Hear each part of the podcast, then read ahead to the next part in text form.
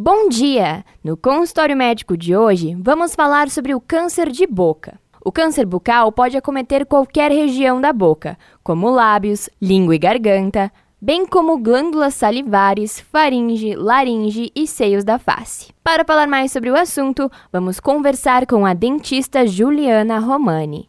Bom dia, Juliana! Bom dia, ouvintes! Hoje vou falar para vocês a respeito do câncer de boca. O câncer é o crescimento desordenado de células que invadem os tecidos e órgãos. Muitas vezes é uma ferida indolor que aumenta de tamanho e não cicatriza com o uso dos remédios. O câncer de boca pode ocorrer nos lábios, na língua, na gengiva, no céu da boca, entre outras regiões da cavidade oral. Agora eu vou falar para vocês algumas dicas para se proteger do câncer de boca. A primeira dica é parar de fumar pois o cigarro é o principal fator de risco, ou seja, quanto mais frequente for o ato de fumar, maiores serão as chances de você desenvolver essa doença.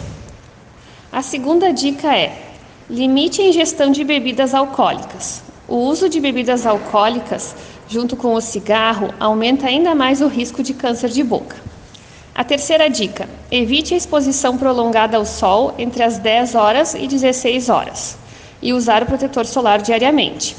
Mantenha uma dieta saudável, faça regularmente o autoexame de boca e pele e consulte seu dentista para uma revisão no mínimo a cada seis meses.